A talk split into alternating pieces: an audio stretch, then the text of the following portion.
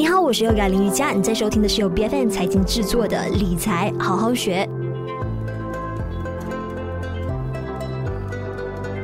那好，快来到十二月份，二零二二年就快要结束了。那这个时候呢，就特别好的一个时机啊，去梳理一下自己的财务状况，整理出自己的呃全年的收入啊、支出还有储蓄，来进行一个全面的拆解、评估以及分析，然后再看看呃能够怎么样从中找到一个优化的方案。那今天我们主轴就是来聊一下年底财务的一个复盘，到底是要怎么样去落实去进行的？难道所谓的复盘就是啊、呃，知道自己的计划是什么，完成进度如何。那如果没有跟上进度，再想想怎么样去调整，这么简单而已嘛。那在我们的节目上，我们邀请到的就有财务规划师 Joshua 龙耀基，你好。Hello，呃，你好，Yoga，你好，大家好，我是呃 Joshua。嗨，你好，你好。那就算在你看来呢，就是现在这个时候，其实呃，我们每个人该如何为自己全年，就是二零二二一整年下来的一个财务的状况来进行一个复盘？特别是你会希望说，在收听的朋友通过什么样的维度，还有不同的阶段来进行检讨？嗯，OK，呃，我觉得这一个课题呢非常好，因为二零二零。二零二二年已经来到了这个尾声，很多事情我们有都有做一个总结，是很好的一个 review 了。嗯，那么在说到这财务状况，呃，如我觉得还没有说复盘之前呢，啊、呃，要先清楚现在的这一个自己的那个呃财务状况，就是你的 current situation。啊、呃，那么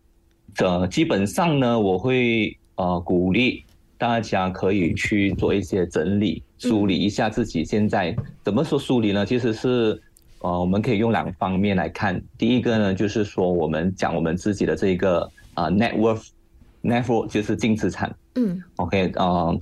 第二个呢就是 cash flow。其实这两个都是有一个 format 啦。我们是说，我们先讲 net worth，就是说可能就是看看，呃，每往每一年呢结尾的时候，你可以看看你的这个资产跟负资产，就是说 asset 和 liability。嗯。All right。啊、可能就是说你，比如说你有一些资产，关于呃 properties 啊，你可以看看这一个 market value 是多少。现在你可以去 iProperty 啊，这个 property guru 啊 check 一下。那么可能是你的一些银行，因为可能自己有很多一些银行户口嘛，所以可能你就事后看一看最新跟银行哪一个最新的 statement，或者是上网去 download 啊，这个是其中这个 asset 咯。然后其实还有一个很重要就是你的这个。啊、insurance 咯，可能买很多保险，你要看一下，这些都是你的资产嘛。你要看你的保险，其实有很多保险，我们有这个现金价值 cash value，嗯，所以你可以跟保险公司啊，或者是 agent 啊，你拿一下你的这个最新的现金价值是多少。那么当然还有你的 investment 哦，所以 investment 所有的这一些你投资过东西啊，或者是你买过的什么呢？你先去 identify，然后去找这个 latest 的 balance 是啊 market value 是多少。然后我们再看看我们的 EPF 啊，现在结出是多少？当然还有你所有的资产，包括你银行可能有些 FD 啊，或者是你一些汽车的一些最新的价值。虽然汽车是贬值，但是还是有 value 嘛，对不对？所以这个是你 asset 的部分。那么 liability 呢，就更重要了。你需要看你的房屋贷款还欠多少钱，然后写下来。然后这一个你有没有一些 outstanding 其他的 personal loan 啊，或者是说一些卡债啊，所有的 outstanding 要清清楚楚写下来，包括你的一些 hire purchase 车啊。或者是还有什么一些贷款之类的，等当你有了这两组东西呢，就是数字，你就很清楚现在是什么情况。那么你就要从看一下，最重要是看两点。第一点就是说是 positive 啊 还是 negative，这个最关键。如果是 positive 的话，那么恭喜你咯，你就是说今年整年来说你这个人是啊，你的你的财务规划是 OK 的，有价值的，是这个不是负数，而是 positive 的。然后第二个要审视。虽然是 positive 也好，negative 也好，有没有比去年进步？因为这种我们每年都会做嘛，所以我们就对比一下咯。诶，如果是说比去年啊，可能是负数 example，去年负数一个啊一百千，那么今年负数五十千，诶，也 OK 有进步，就是说你的债务少了。嗯。那么如果是说诶，你的这个是 positive 的，今年 positive 可能是啊一百千，就是 asset minus liability。那么今今年诶有变成了五十千而已，诶是什么东西？贬值呢，我们就可以再看细一点哦。我觉得先做这一 part 会比较重要。当然，在这个时候也让很多机会可以看 policy 的时候，你的保险也可以做一个 review 咯，看你的一些 coverage 的一些调整。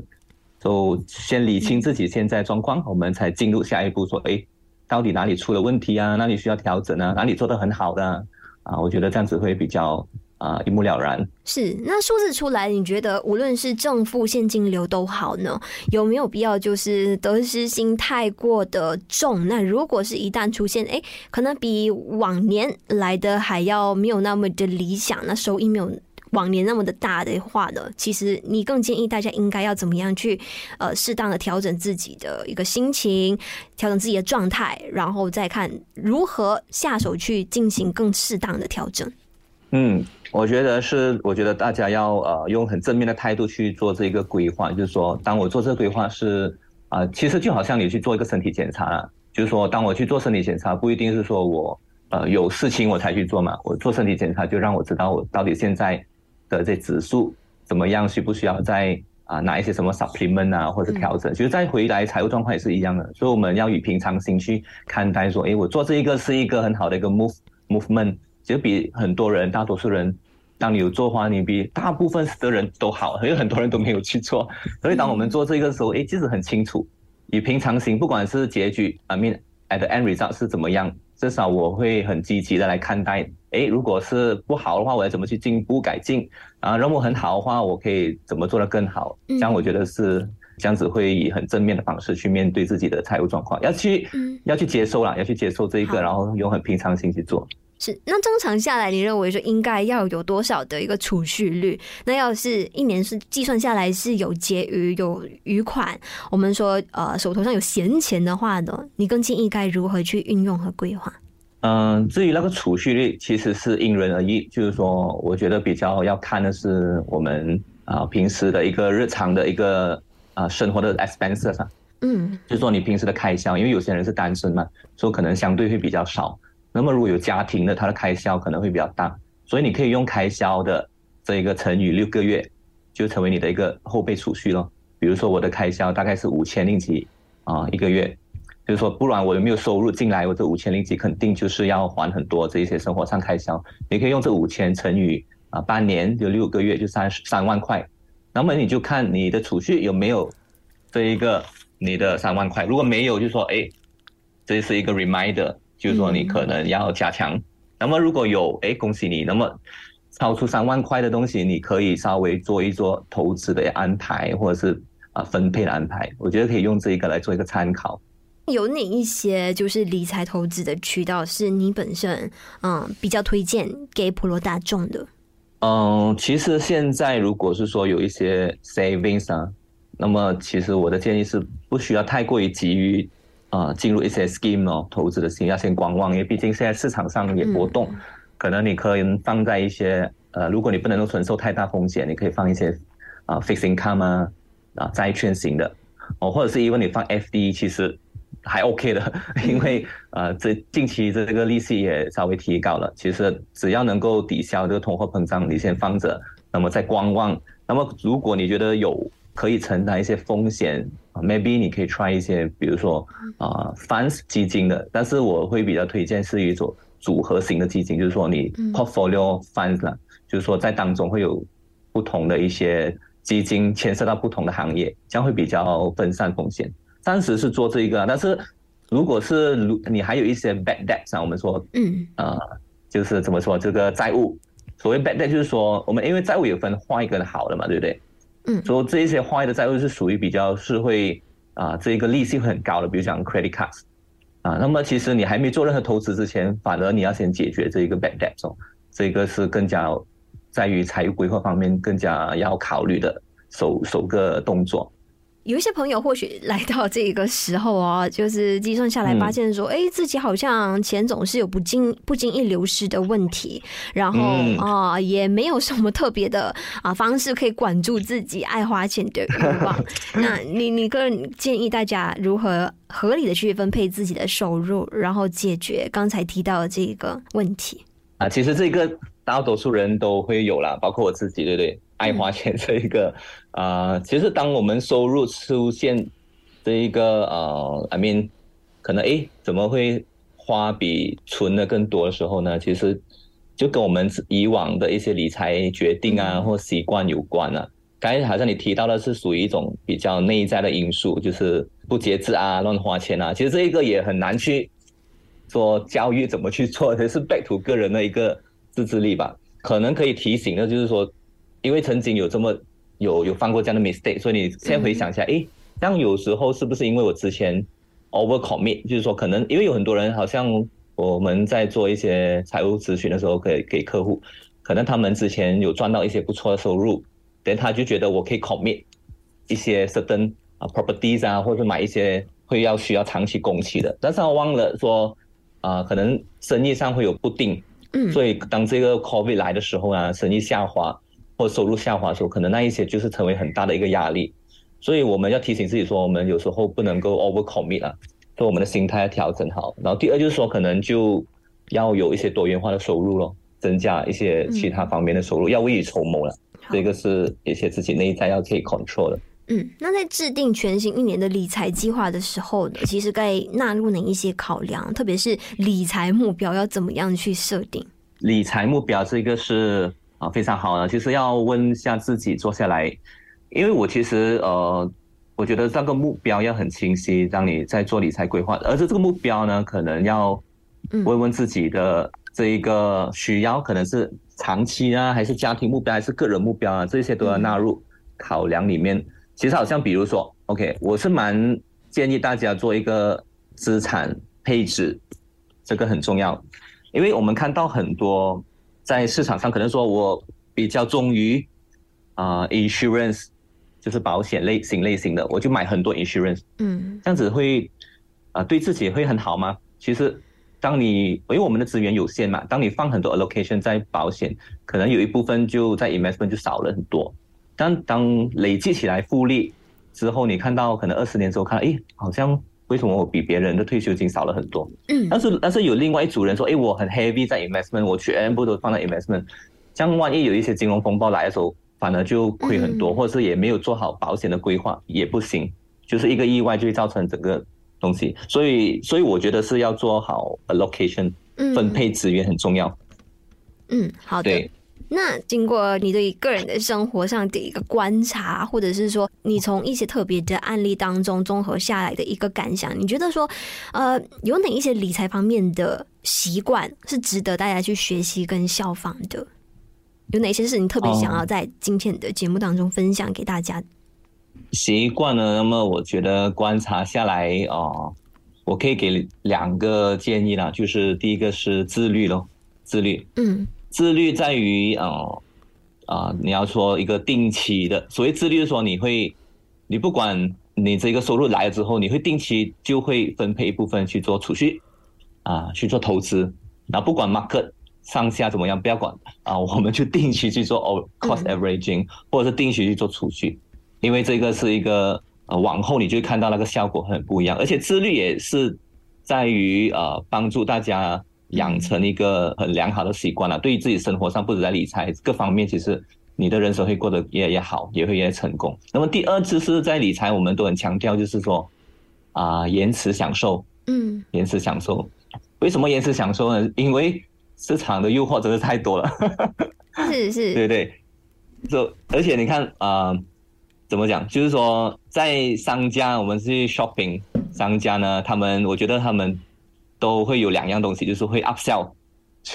就是会本来你要买这个东西，现在营销手段太厉害了，然后广告植入也无孔不入，就是分分钟在左右着我们就是消费的一个决策。是最最普遍的就是你去 McDonald 对吧？你会你都会听到他们去，哎，你要不要 upsize 去去，或者是你去买任何饮料，他就说，哎，你要加一点钱，你可以拿更大杯。然后其实本来你就是没有想要 upsize，但是因为哎，好像也很划算哦，就无形中你就。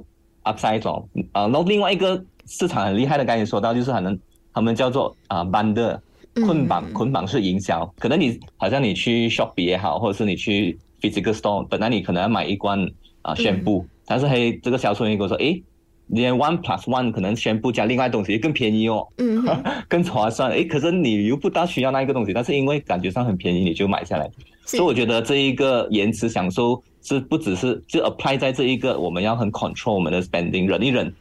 不要消费。而这个东西，我觉得有一个 tips 呢，就是说，在于怎么去做延迟享受跟相呃进消费这一方面，你可以做 budgeting。嗯啊、呃，其实我也是这样子教育我的孩子，就是说，因为孩子我的孩子还小，就是他可能会去一些可能他 achieve certain things，还要 get reward，我们会带你去，比如讲奖励还是玩具啦，就是去 toy，对不对？嗯。所以你就之前你就要告诉他说，哎，我只给你五十块，alright，然后你去选玩具，就是在这 along 这个 budget 都 OK，所以他们会去选，但是那时候可能有一些是八十块、一百块，但是很好玩哦，嗯、他们会心很痒，对不对？但是我们就要遵循那个规则，你只有五十块，所以他们会让他学习去。忍一忍，然后也知道说钱应该要花在刀口上，这个道理。对，大人也是一样。大人可能我去购买一些 shopping 还是什么，我就说，哎，今天我只能花两百块。嗯、啊，那么无论如何都是在两百块以内。这样如果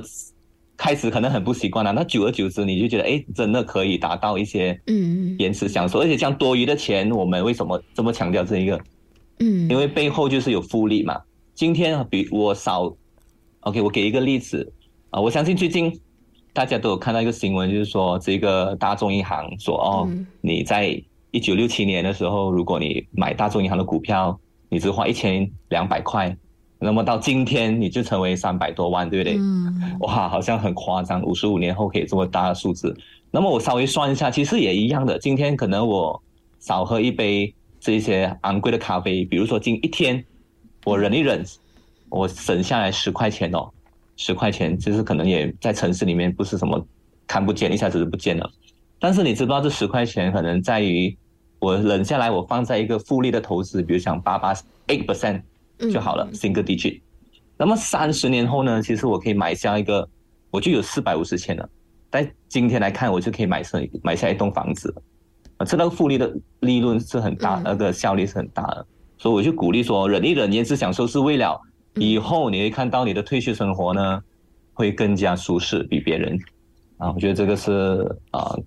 可以让大家去参考一下了。对对，我我觉得大家可以多去阅读一下关于如何提升呃财商。这一类的一个书籍，因为这个绝对是非常大的一门学问。像刚才 Joshua 提到的这一些，其实呃，如果说没有遵循到的话呢，就是你没有办法做到更好的，就在财务上更加自律的话呢，哎，说不定呃，很容易就会陷入财务上的一个黑洞了哈。那今天呢，我们的节目当中呢，哦，我们提到的这个财务的策划的部分呢，也希望说可以给到大家更好的一个头绪，要怎么样透过适当的财务管理还有规划。话去呃检讨自己人生的目标哦，这个也是直接关系到未来更大的一个财富管理的。嗯、那今天非常感谢有 Joshua 龙耀基啊，一名专业的财务规划师来到我们的节目上替我们做分享，感谢你。好，谢谢谢谢大家。理财好好学，每周四更新最新 Podcast 节目，关注别犯财经脸书专业就能获得更多节目的相关资讯。我是要改林瑜伽，我们下一期再见。